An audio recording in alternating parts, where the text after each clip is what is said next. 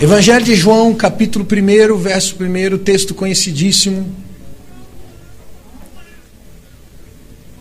Se tiver alguém aí pertinho de você sem Bíblia, você compartilha da palavra de Deus. Capítulo 1, verso 1. No princípio era o Verbo. E o Verbo estava com com Deus. E o Verbo era Deus. E ele estava no princípio com Deus. Todas as coisas foram feitas por quem? Todas as coisas. E sem ele, nada do que se foi feito se fez. Nele está a vida, e a vida era a luz dos homens. E a luz resplandece nas e as trevas não compreende. Amém? Até aqui? Pode sentar, irmão, fica à vontade.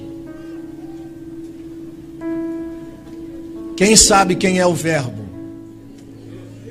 Quem sabe quem é o Verbo? Quem sabe quem é o Verbo? Jesus. A Bíblia diz que o Verbo se fez carne e habitou entre nós. Então o Verbo é Jesus, ok? Eu vou pregar hoje fazendo perguntas para te instigar a pensar. A mensagem precisa da sua atenção hoje para você compreender o que Deus tem para você nessa noite, amém? Eu quero pregar sobre a soberania de Jesus nessa noite, amém, queridos? Nós lemos no texto que todas as coisas foi feita por intermédio dele. Todas as coisas e todas as coisas é todas as coisas, ok? Nada do que se vê, do que foi feito, teria sido feito se não fosse por ele. É isso que a Bíblia está dizendo. Ele é a vida e ele é a vida para os homens e as trevas não compreendem. Essas são as palavras de João em profunda revelação sobre a identidade do Cristo. Mas hoje eu quero provar para você que Jesus é o Senhor da criação. E não só da criação, mas Ele é o Senhor do universo. A Bíblia vai provar isso para a gente aqui hoje. Como eu gosto de falar de Jesus, gente. Efésios 1,3, Paulo diz o seguinte: Bendito seja o Deus de Pai de nosso Senhor Jesus Cristo, que nos abençoou com todas as sortes de bênçãos espirituais nas regiões celestiais em Cristo. Vem comigo, presta atenção. Paulo disse que Deus nos abençoou com todas as sortes de bênçãos. Onde? Quem prestou atenção na leitura? Onde? nas regiões celestiais. E onde é as regiões celestiais? Em Cristo. Olha lá, vou ler de novo. Ele nos abençoou com todas as bênçãos nas regiões celestiais em Cristo. Nós já estamos abençoados com todas as bênçãos, mas em em Cristo. Porque Deus nos escolheu antes da criação do mundo, para que fôssemos santos, irrepreensíveis na Sua presença. Em amor nos predestinou para sermos adotados como filhos, por meio de quem? De Jesus, conforme o bom propósito da Sua vontade. Olha só, irmãos, Paulo centraliza tudo em Jesus. Ele nos abençoou? Sim, em Jesus. Quando? Antes da fundação do mundo, para sermos irrepreensíveis na Sua presença. Na presença de quem? De Jesus. Ele nos abençoou onde? Nele. E a Bíblia está dizendo aqui, conforme o bom propósito dos, da Sua vontade. Está tudo centralizado em Jesus. E sabe o que é interessante? É o período de tempo que isso aconteceu. Antes da criação do mundo. Já estava tudo planejado.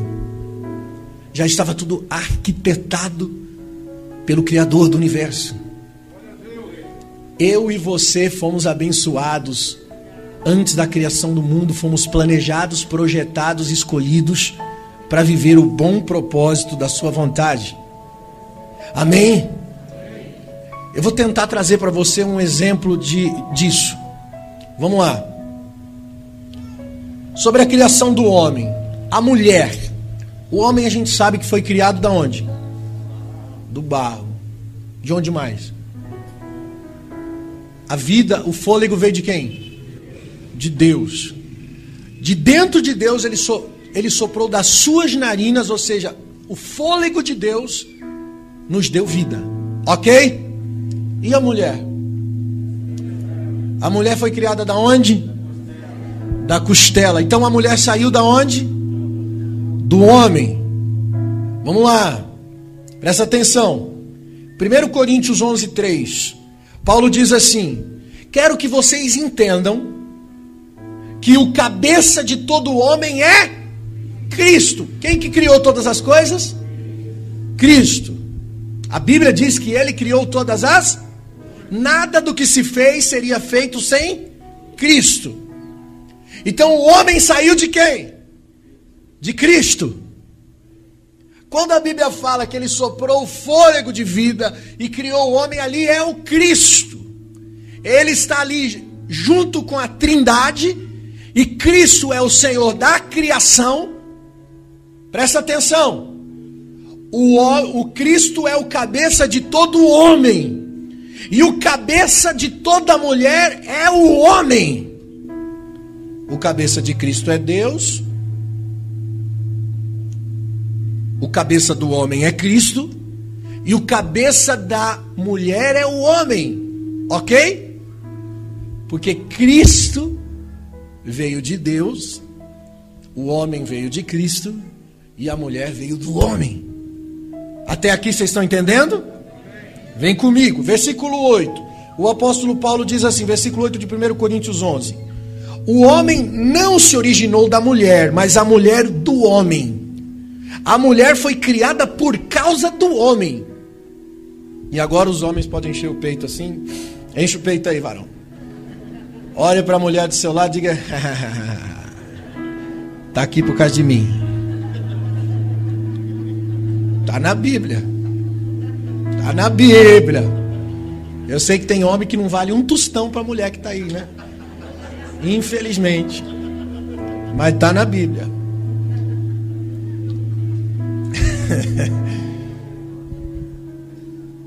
Como eu falei, o homem foi criado de quem? De Deus, de Cristo. E eu vou provar para você que ele foi criado de Cristo. Colossenses 1,12. Vem comigo, preste atenção. Se você quiser sempre trazer papel e caneta para anotar é, os versículos, depois você confere em casa. Colossenses 1,12 dando graças ao Pai que nos tornou dignos de participar da herança dos santos no reino da luz. Paulo diz: Pois ele nos resgatou do domínio das trevas e nos transportou para o reino do seu Filho amado, em quem nós temos a redenção, a saber, o perdão dos pecados, obra da graça. Aí ele diz: Ele é Jesus, a imagem do Deus invisível. Quem é a imagem de Deus aqui, do Deus invisível? Jesus. Ele é o primogênito de toda a criação. O que significa? A primeira criação de Deus é Jesus. E a partir de Jesus, Toda a criação tem uma base fundamentada, porque Ele é o fundamento de todo o resto. A partir de todo o resto que foi criado, foi criado a partir do fundamento, a partir do, da primeira criação, do primogênito de toda a criação, que é Jesus. Ok? Estão entendendo? Versículo 16: Pois nele, Jesus, foram criadas todas as coisas no céu e na terra, visíveis e invisíveis, sejam tronos, sejam soberanias, sejam poderes, sejam autoridades, todas as coisas foram criadas por Ele e para Ele. E Ele é antes de todas as coisas, e nele todas as coisas subsistem. Ele é a cabeça do corpo, que é a igreja. O que é subsistir? Subsistir é continuar existindo. Todas as coisas continuam existindo quando estão aonde? Nele. Vocês estão entendendo? Por que, que o salário do pecado é a morte? Isaías 58 diz que as vossas iniquidades fazem separação de vós e o vosso Deus. O pecado me separa de Deus. E eu já não tenho mais uma vida. Eu tenho uma sentença de morte. Você pensa que tem uma vida. Mas isso que você tem não é uma vida. É uma sentença de morte. Por isso que você está envelhecendo. Você está morrendo, meu irmão. Por que, que o cabelo fica branco? Por que, que cai? Está morrendo. Por que, que vem aquelas pelinhas flácidas, as ruguinhas? Por que, que perde a força? Perde a potência? Porque está morrendo. Está morrendo. O salário do pecado é a morte. O homem não tinha sentença de morte antes do pecado. O pecado separa o homem de quem? Então, irmãos, fora de Jesus, eu vou repetir o que o texto diz. Nele, todas as coisas o que? Subsistem, continuam existindo. Com qual finalidade? Para sermos santos irrepreensíveis, adotados como filhos por intermédio de Jesus. Jesus coloca todas as coisas no funcionamento. Você já parou para pensar por que a Terra não sai da órbita? Porque tem alguém sustentando isso. A criação está fundamentada em Cristo. Irmão, se não fosse a existência de Jesus, nós estaríamos perdidos. Aquilo que a ciência não pode explicar. A ciência vive de teorias, teoria disso, teoria da existência, teoria daquilo, porque ela não pode explicar o que está fundamentado em Cristo. Ela não tem explicação. Jesus é o Senhor da criação. Vamos fazer uma analogia do nascimento da igreja. Eu fiz uma, uma analogia da mulher, do marido, da esposa, da criação do homem, da criação da mulher, do nascimento da mulher. Agora vamos, vamos fazer uma analogia com o nascimento da igreja. Como que, como que Eva veio existir mesmo? Deus fez Adão dormir, ok? De dentro de Adão, Deus tira a matéria-prima para criar a mulher. Deus abre a costela de Adão e da matéria da costela de Adão ele cria a mulher. O texto não fala que Deus soprou fôlego de vida na mulher. A, a, o texto fala que a vida veio do homem, ok? Olha só, como é que a igreja nasceu? O Filho de Deus sobe no madeiro, ele dá a sua vida por nós. Jesus adormece. Um soldado vem com uma lança e corta Jesus bem na parte da costela, onde sai água e sangue. O sangue purifica, a água limpa.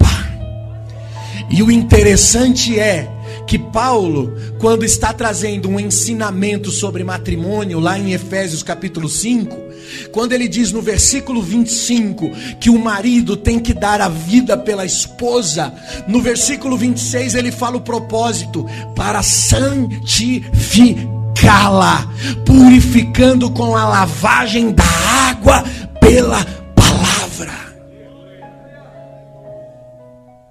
Analogia do homem e da mulher tem todo o significado do Criador com a criatura, de Jesus com a igreja.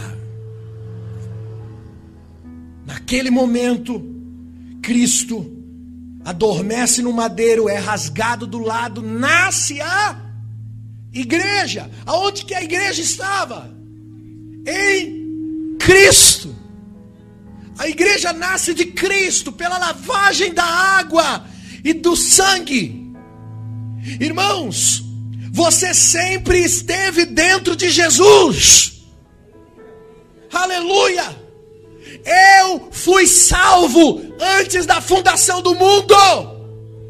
E o problema não é se as pessoas serão salvas ou não serão salvas. O problema é se elas recebem essa salvação. Mas já foi me dado isso antes da fundação do mundo. Paulo diz que tudo que foi criado, tudo é tudo. Você sabe o que é tudo no grego? É tudo. Aula de grego aqui. Tudo. Tudo é tudo. Tudo foi criado por meio de Cristo e para Cristo. E tudo nele continua existindo. Eu vou reler para você ver. Colossenses 1,15. Ele é a imagem do Deus invisível, ele é o primogênito de toda a criação. Nele foram criadas todas as coisas no céu e na terra, as visíveis, as invisíveis, sejam tronos, sejam soberania, sejam poderes, sejam autoridades, sejam as coisas que foram criadas. Foram criadas por Ele e para Ele. Ele é antes de todas as coisas e nele todas as coisas continuam a existir. Tudo na criação está sobre o domínio de Jesus. Jesus é o Senhor da criação. Irmãos, eu preciso dizer isso. Jesus não tem recebido da igreja dos nossos dias o mérito que ele tem. Nós não falamos de Jesus como realmente ele é, ele é o Senhor do universo. E infelizmente a igreja evangélica trata Jesus como um resolvedor de problemas. As pessoas vêm para Jesus quando precisam de alguma coisa de Jesus. Está enfermo, vai, vai para a igreja atrás de cura. Está desempregado, vai atrás de Jesus para arrumar emprego. Está com problema, vai atrás de Jesus para resolver seu problema. Você vive em torno de você mesmo. Na verdade, a gente não adora Jesus, a gente adora o nosso ventre. Porque todas as vezes que você coloca um propósito pessoal na frente, ainda que você use o nome de Jesus, o que você está buscando não é Jesus, são os seus interesses.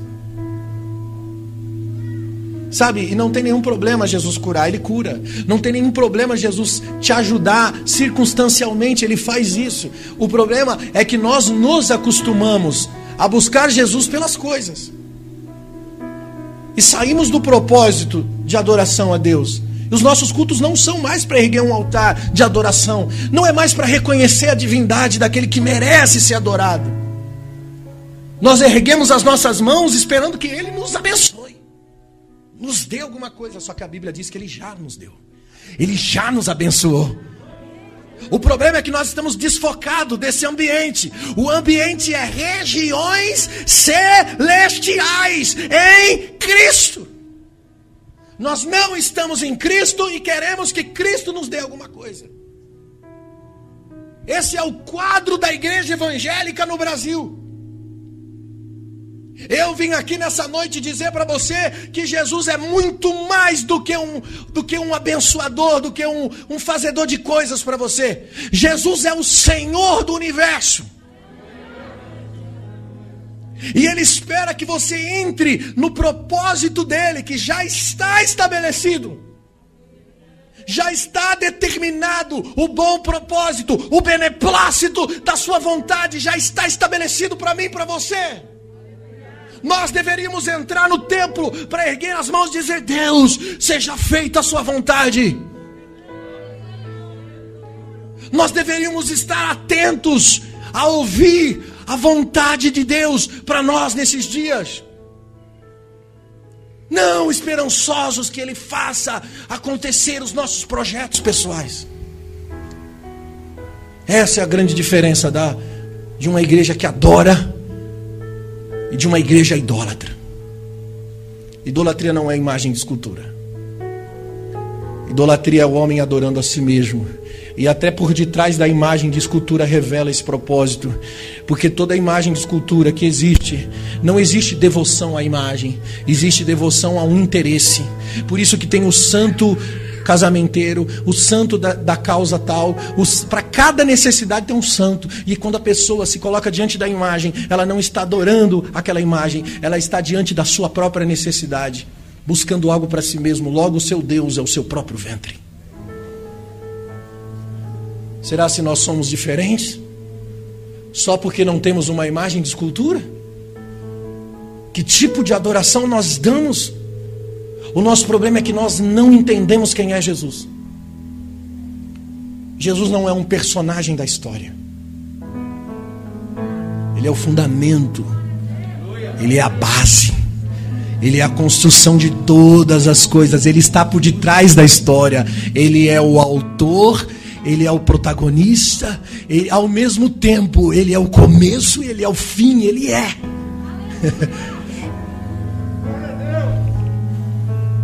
Eu vou fazer uma pergunta para instigar seu cérebro. Quem criou Satanás antes dele cair? Deus? Através de quem? Porque nele foram criadas todas as.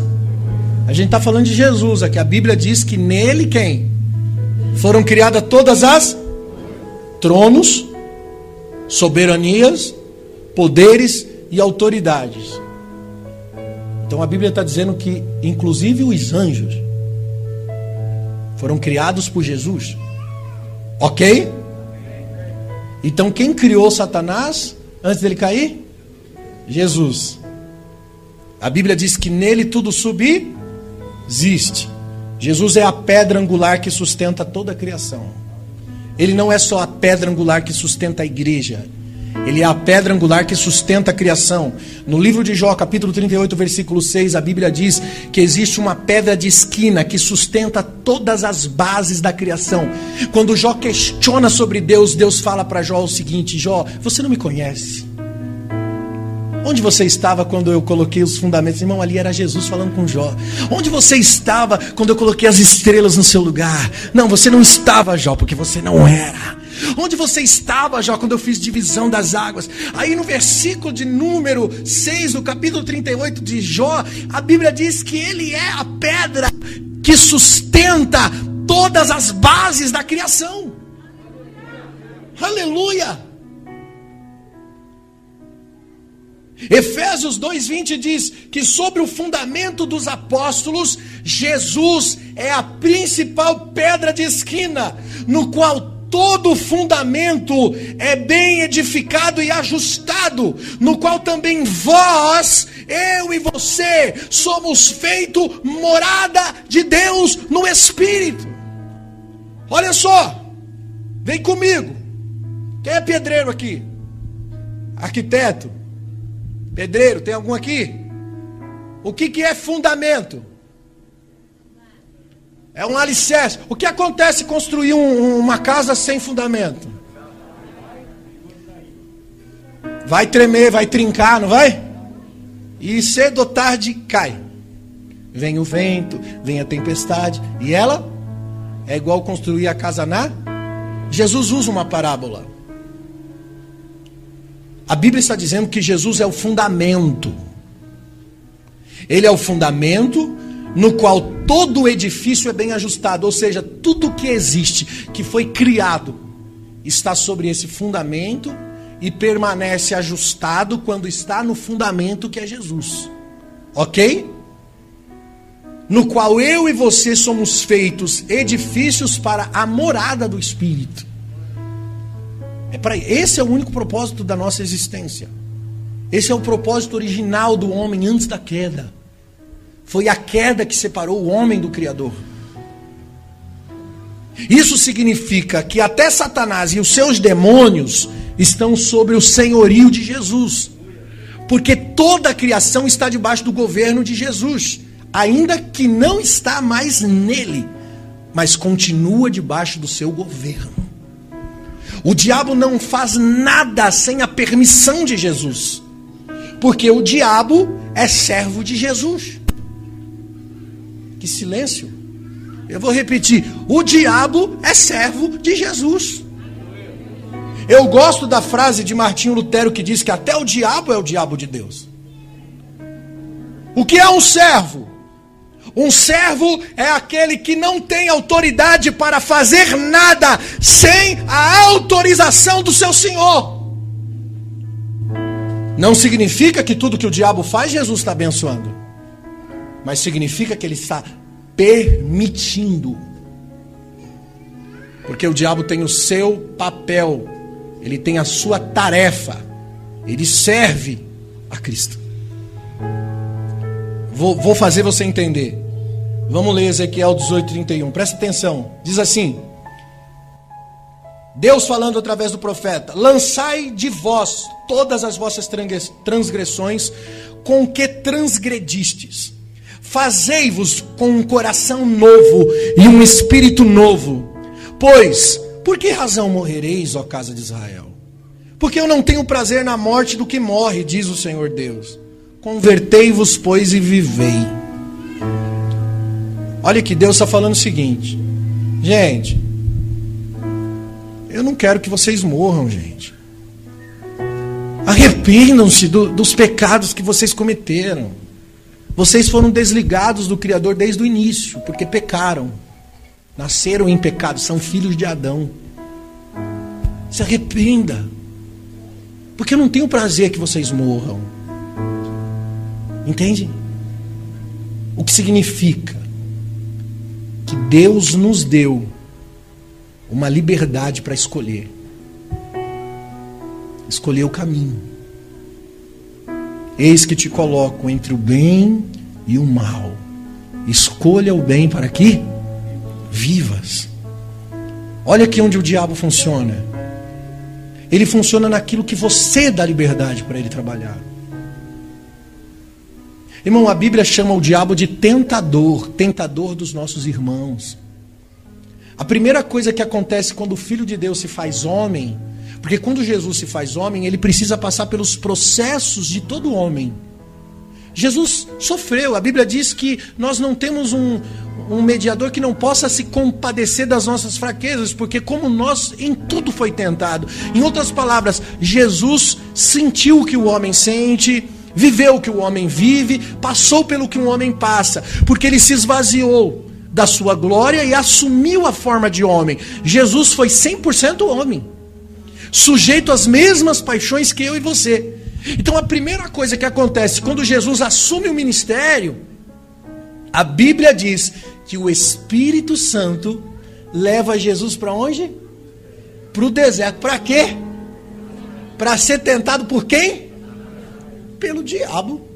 Olha só, o Espírito Santo pega Jesus e leva para o diabo. Você já parou para pensar que a primeira coisa que pode acontecer quando você é batizado com o Espírito Santo é ele te levar para o diabo? Ele foi levado propositalmente para quê? Para ser tentado, gente. Esse é o trabalho do diabo, testar o homem. E a escola da vida já provou para nós que em todas as academias de formação nós precisamos do teste. Nós precisamos da aprovação. Para você passar na para você entrar na faculdade, você precisa fazer o quê? A prova. Para você passar na faculdade, você precisa fazer o quê? A prova. Aí você passa na prova, passa na faculdade, ganha o diploma, aí você vai exercer. Para exercer, você precisa passar pelo teste. Você já não chega exercendo logo de cara, não é porque você tem um diploma. Não, não, não. Você vai passar pelo. O cara contrata você em período de teste. Para saber se você, na prática, que diploma não adianta nada, quero ver na prática se você pode funcionar. Então a provação e o teste, a tentação, ela tem que vir sobre você. Entende? E essa, essa é a obra do diabo. Entendeu? O homem é provado para ser certificado. O homem é testado para assumir os encargos. Deus tem responsabilidade para você, cara. Então eu repito: o diabo é o diabo de Deus.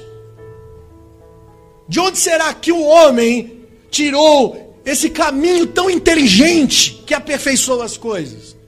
De que ciência o homem tirou esse comportamento que testa e prova as pessoas para testar a sua capacidade?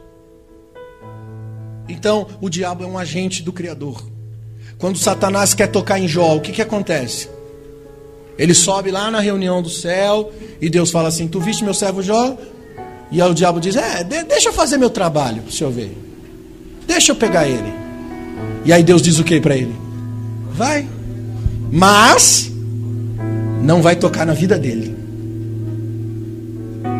O diabo tocou na vida dele? Por que, que não? Porque o diabo é servo. Ele é servo de Jesus. Ele só vai até onde Jesus permite que ele vá. Pensa comigo, irmãos. Agora pensa comigo. Não, Lucas 22, 31.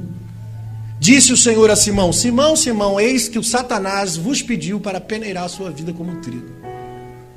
O diabo foi até Jesus e pediu: Ô Jesus, é, esse, esse Pedro aí precisa ser testado.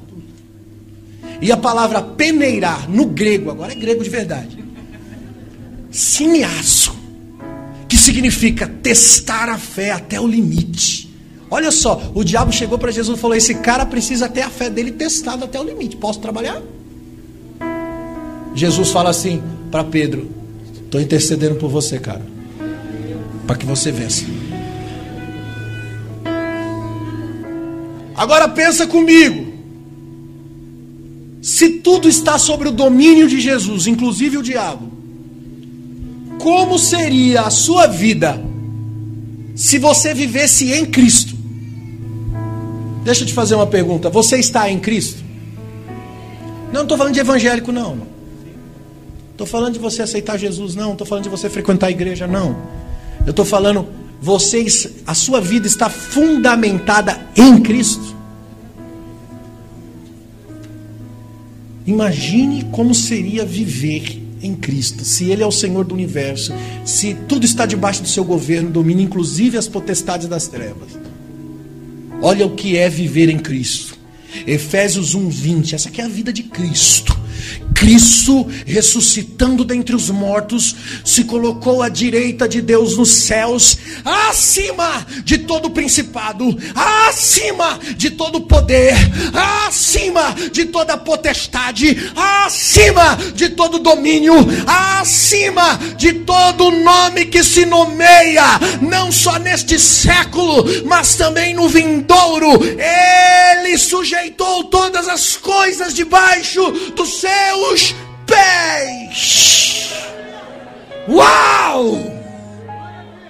Pastor, mas o senhor está dizendo que se eu viver em Cristo, eu vou estar nesse lugar acima de todas essas coisas? Sim! E a Bíblia diz em Efésios 2, 6, Paulo diz: Deus nos ressuscitou com Cristo e nos fez assentar em lugares celestiais com Cristo, onde Cristo está sentado, nós também estamos assentados, porque Deus nos colocou lá quando nos ressuscitou com Cristo para mostrar na era vindoura a incomparável riqueza da sua glória, demonstrada em bondade para conosco em em Cristo.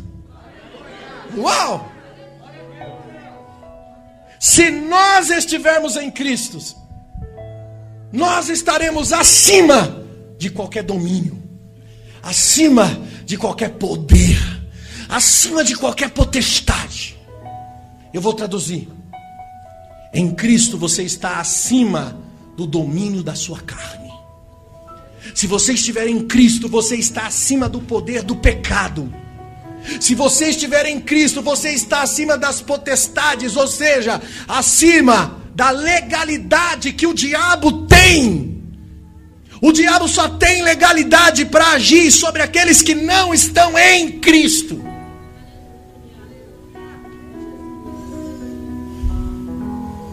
Eu vou mostrar para você onde o diabo trabalha. Quer abrir sua Bíblia agora? Agora eu espero. Romanos 1. Leitura extensa. Gente, vocês podem trazer papel e caneta. Eu gosto de pregar expositivamente.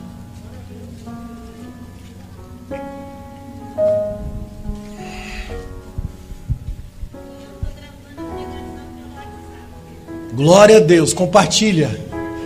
Compartilha com a galera. Romanos 1,17. Achou aí? Olha aqui. Porque Deus, no Evangelho, porque no Evangelho que é revelada a justiça de Deus, uma justiça que no princípio, ao fim, é pela fé, como está escrito: o justo viverá da Portanto, a ira de Deus é revelada dos céus contra a impiedade e a injustiça dos homens que suprimem a verdade pela injustiça. Pois o que de Deus se pode conhecer é manifesto entre eles, porque Deus se manifestou. Irmão, segura aí. Olha o versículo 18. A ira de Deus é revelada contra os, a impiedade e a injustiça dos homens. Você já ouviu aquela frase que diz assim: Deus odeia o pecado, mas Deus ama o pecador? Não, não, não é isso que a Bíblia diz, não. A Bíblia diz que Deus odeia o pecado e também o pecador. Está aqui. A ira de Deus é contra o pecador, o homem que detém a justiça pela prática da injustiça. Por quê? Pois o que de Deus se pode conhecer é manifesto entre eles, porque Deus lhe manifestou. Pois desde a criação do mundo, os atributos de Deus, o seu eterno poder, a sua natureza divina tem sido visto claramente, conhecido e compreendido através de todas as coisas criadas, de forma que o homem se torna indesculpável. Sabe o que Paulo está dizendo aqui também? Que tudo que Deus criou revela Ele mesmo. Você já parou para ver o pôr do sol? Isso não revela Deus, cara. Eu vou falar de uma coisa da criação. Por exemplo, você já viu um, uma lagarta se transformar numa borboleta, vivendo uma, uma transformação, uma metamorfose tão poderosa? Será que isso não revela Deus, cara? A maior de todas as coisas que pode acontecer, que não pode ser explicada pela, pela ciência, é o nascimento de uma criança. Dois seres humanos, claro, macho e fêmea, porque foi assim que Deus os fez, pode gerar uma criança, uma outra vida. Isso revela quem? O Criador que criou todas as coisas. E o homem, a criação de Deus, revela o próprio Criador na sua natureza. Aí a Bíblia está dizendo que esse mesmo homem, quando não reconhece isso, conhecendo não reconhece. Versículo 21. Pois tendo conhecido a Deus, mas não glorifica a Deus, não lhe dá graça, mas os seus pensamentos se tornam fúteis, o seu coração insensato e obscuro, por causa da separação do pecado, por causa da separação de Deus e por causa do pecado. Por isso Deus os entregou. Quem entregou? Quem entregou? Deus os entregou a impurezas, a impureza sexual segundo os desejos pecaminosos do seu coração, para a degradação dos seus corpos entre si. Pois trocaram a verdade de Deus pela mentira, adoraram e serviram as coisas criadas no lugar do Criador que é bendito para sempre. Amém. Por causa disso, de novo, Deus os entregou às paixões vergonhosas. Então as mulheres trocaram as suas relações sexuais naturais, contrária à natureza. Da mesma forma, os homens também abandonaram as relações naturais com as mulheres e começaram a se inflamar de paixões uns com os outros, começaram a cometer torpezas indecentes, homens com homens, e receberam entre si o mesmo castigo. Está falando aqui de homossexualidade, e a Bíblia chama de perversão. Além do mais, visto que desprezaram o conhecimento de Deus, ele então os entregou a uma disposição mental reprovável. O homem passa a pensar de forma reprovável, o homem passa a sentir e pensar e ver as coisas, ter uma cosmovisão da vida reprovável. Aleluia! E a Bíblia diz aqui: tornaram-se cheios de injustiça, maldade, ganância, depravação, invejas, homicídios, rivalidades malícia, se tornaram bisbilhoteiros, caluniadores, inimigos de Deus, insolentes, arrogantes, presunçosos, inventores de mentira, praticadores de mal, desobedientes aos pais, insensatos, desleais, sem amor pela família. Diz para mim, se essa não é a descrição do, do ser humano no mundo o ser humano desligado do Criador, entregue a si mesmo. Porque foi isso que aconteceu. O pecado separou o homem do Criador e o Criador falou: Você vai ser entregue às paixões. O pior juízo que existe é Deus abandonar o homem, deixar o homem por conta própria. Você tem a capacidade de se autodestruir. E olha que quando o diabo está agindo, ainda é sinal de que Deus está tá botando esperança em você. Pior é quando nem o diabo, até o diabo passa longe. A Bíblia diz que Paulo entrega Emineu e Alexandre a Satanás. Para qual propósito? Para que a alma dele se salve. Quer dizer, o diabo vai ajudar o cara a ser salvo. O pior é quando não tem nem o diabo na história mais para te, te atormentar, para te provar para te testar. É quando Deus larga a mão mesmo, fala assim: está entregue a si mesmo. Entende? É aqui que o diabo tem legalidade. E quando ele tem legalidade, ele está sendo um agente de Deus para tentar salvar, para que você para que você possa ser salvo nesse teste, nessa pressão que a vida te, te, te, te coloca. Pastor, ainda não engoli esse negócio do diabo ser servo de Deus. Não, então vem cá. Juízes 9, 23. Deus enviou um espírito maligno entre Abimeleque e os cidadãos de Siquém. Quem enviou? Está na Bíblia. Mais um texto, 1 Samuel 16, 14. O espírito do Senhor se retirou de Saul, vírgula. Um espírito maligno vindo da parte do Senhor, terra. Dá para dar uns terra agora? Um espírito maligno da parte de quem? Do Senhor. Gente, está na Bíblia. Não vai dar para você me chamar de herege agora. Está aqui. Isso prova o quê? Isso prova que o diabo não tem o poder que a igreja pensa que ele tem. Isso prova que Cristo é o Senhor sobre tudo no universo. Tudo está sobre o domínio de Jesus. E o diabo só não foi destruído ainda, porque ainda não chegou a sua hora. Jesus é o fundamento de toda existência. E aí você me pergunta, pastor, mas por que, que o mundo está assim? Assim como? É a sua perspectiva. Quem disse que está fora de ordem? Não, pastor, mas tem tanta coisa ruim acontecendo. Olha o, coronavírus. Irmão, coronavírus está na Bíblia. São sinais dos fins dos, dos tempos. Tudo que está acontecendo não é novidade, está nas Escrituras, está escrito no livro de Deus. Deus está no controle. Sabe qual é o nosso problema? É a perspectiva. A gente tem uma visão de conforto, Deus tem outra. A gente tem uma visão de paz, Deus tem outra. Para a gente, paz é dinheiro no bolso, dinheiro na conta, conta paga vida abundante, as coisas do lugar. Para Deus, paz é paz de espírito, é viver um propósito, é ser limpo por dentro, não, por, não são coisas externas. Deus é o Senhor do universo. Jesus é o Senhor do universo. E eu vim aqui declarar com todas as letras: Jesus é o Senhor do universo. Jesus é o Senhor da criação. Por que, que o mundo está assim? Por causa do desajuste causado pela queda. E esse desajuste não é tão desajuste assim, porque ainda assim está dentro dos planos de Deus. A criação vivencia um desajuste por causa do pecado.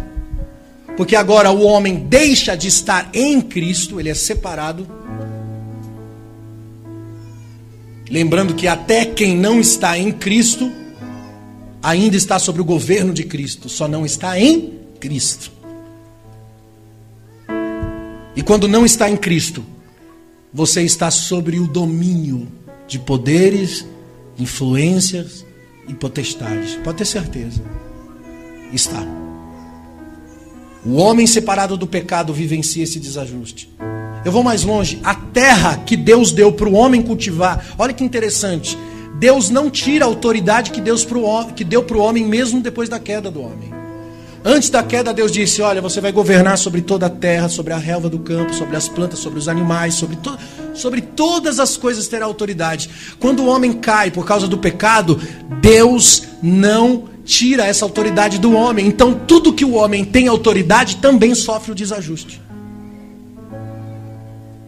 Olha o que a Bíblia diz, Gênesis 3,17. Deus, quando amaldiçoou o homem por causa da queda, ele diz assim: Maldita será a terra por sua causa. Com sofrimento você vai se alimentar dela todos os dias, e ela lhe produzirá espinhos e abrolhos e ervas daninha. Antes da queda, não existia disfunção climática. Não existia geadas de frio. Antes da queda, não existia calor em excesso. Antes da queda, não existia terremotos e maremotos. Antes da queda, não tinha chuvas de granizo. Antes da queda, não existiam furacões nem tufões.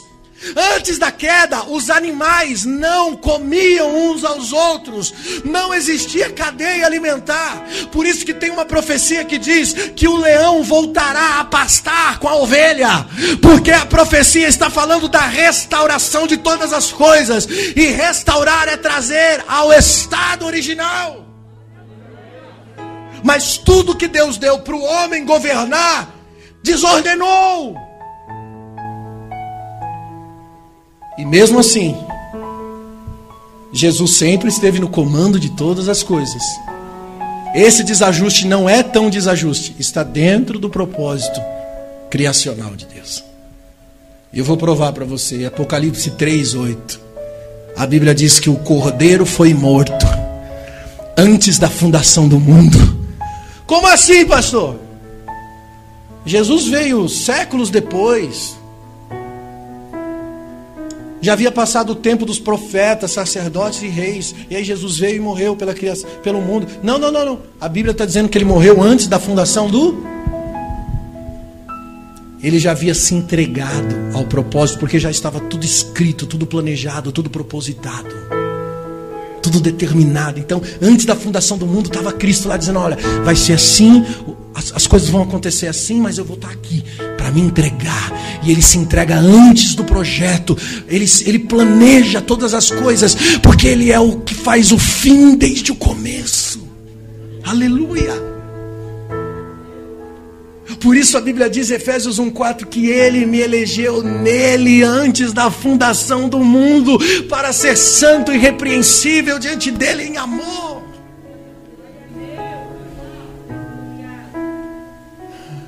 Por isso que a mensagem sempre foi essa: arrependei-vos. Arrependei-vos, porque virá o tempo da restauração. Atos 3,19, olha a mensagem dos apóstolos: arrependam-se, Pois voltem-se para Deus, para que os seus pecados sejam cancelados, para que venha o tempo do descanso da parte do Senhor, e Ele mande o Cristo, o qual foi designado Jesus, para que é necessário que Ele permaneça no céu, até que chegue o tempo em que Ele restaurará todas as coisas, Ele restaurará todas as coisas, e restaurar é trazer ao estado original, isso é restaurar, e é o que Ele vai fazer. Por isso que João Batista, quando viu Jesus descer do Jordão, ele aponta o dedo e diz: Eis o Cordeiro de Deus que tirará o pecado do mundo. É Ele que vai restaurar, porque Ele é o fundamento. Desde o início, sempre esteve nele, por Ele, para Ele. A vida é um mistério que será revelado. A existência é uma escola. Você está na escola. A tentação e a provação faz parte do treinamento. E a formação dessa escola é simplesmente estar em Cristo.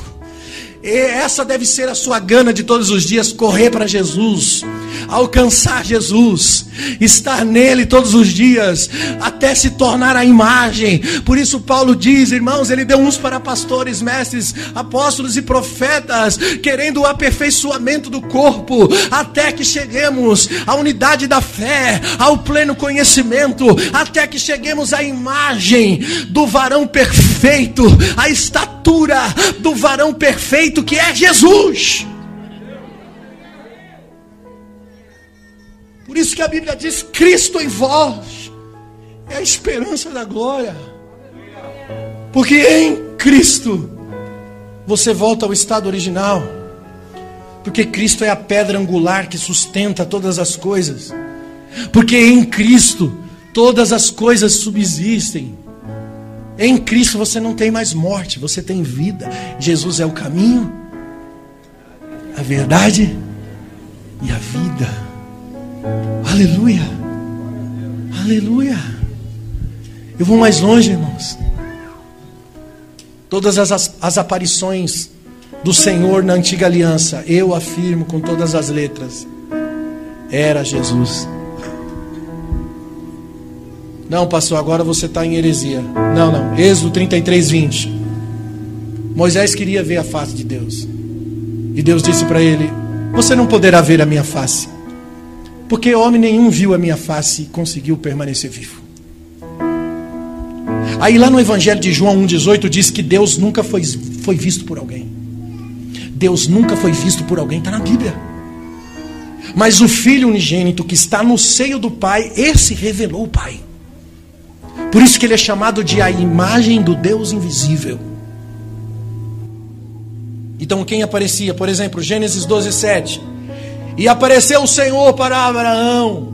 Como assim? Se a Bíblia diz que Deus nunca foi visto. Segundo Crônicas 7:12, quando Salomão constrói o templo e o Senhor apareceu de noite a Salomão. Quem que apareceu para Salomão? Se a Bíblia diz que Deus nunca foi visto. A imagem do Deus invisível. Ele é o príncipe do exército do Senhor que aparece para Josué. Eu acredito que quando Moisés estava diante da sarça de fogo, e a Bíblia diz que a, a sarça ardia, mas não se consumia. Eu não acredito que era a sarça que estava ardendo em fogo. Eu acredito que Jesus estava ali no meio da sarça. E os seus olhos como chama de fogo.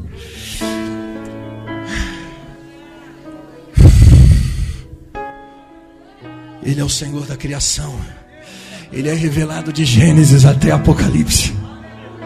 Ele é o Alfa, Ele é o Ômega. Ele é a resplandecente estrela da manhã. Ele é a rocha de Meribá. Ele é o cavaleiro do cavalo branco.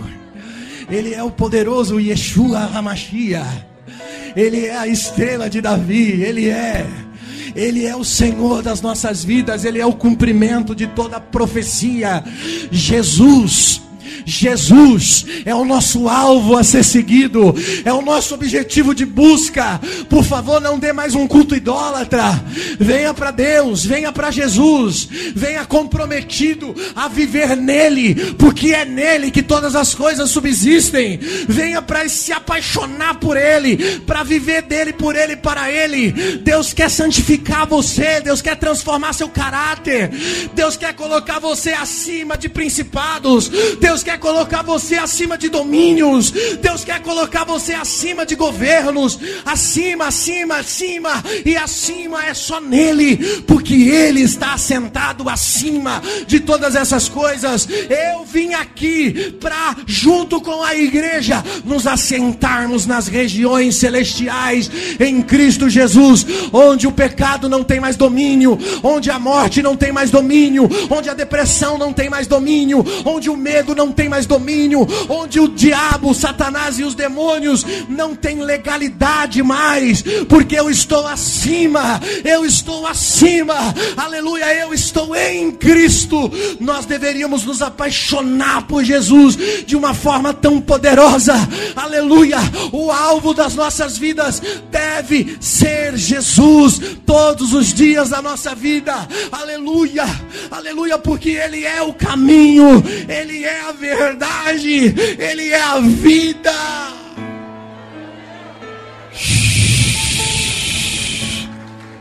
Labraçonoromais. Ah!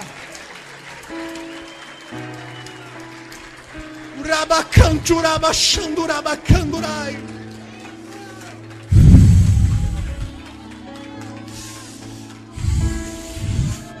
Eu estou cansado de mensagens que alimentam egos humanos. Nós precisamos voltar ao evangelho original, onde a palavra transpira paixão por Jesus. Onde você sai daqui apaixonado para viver uma vida de santidade. Onde você sai daqui faminto por Deus. Onde você sai daqui querendo viver uma vida íntegra. Onde você sai daqui debaixo de temor e tremor com o coração no céu, porque você sai das regiões terrenas e entra em regiões celestiais.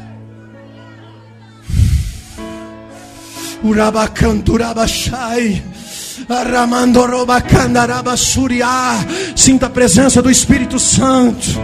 Sinta a presença do Espírito Santo que paira nesse ambiente, que toca a sua vida, que te levanta hoje. Você que estava afastado, fraco na presença de Deus, hoje Ele te fortalece, hoje Ele te levanta, Ele te toma pela tua mão direita e Ele te coloca de pé para dizer para você: Você é meu.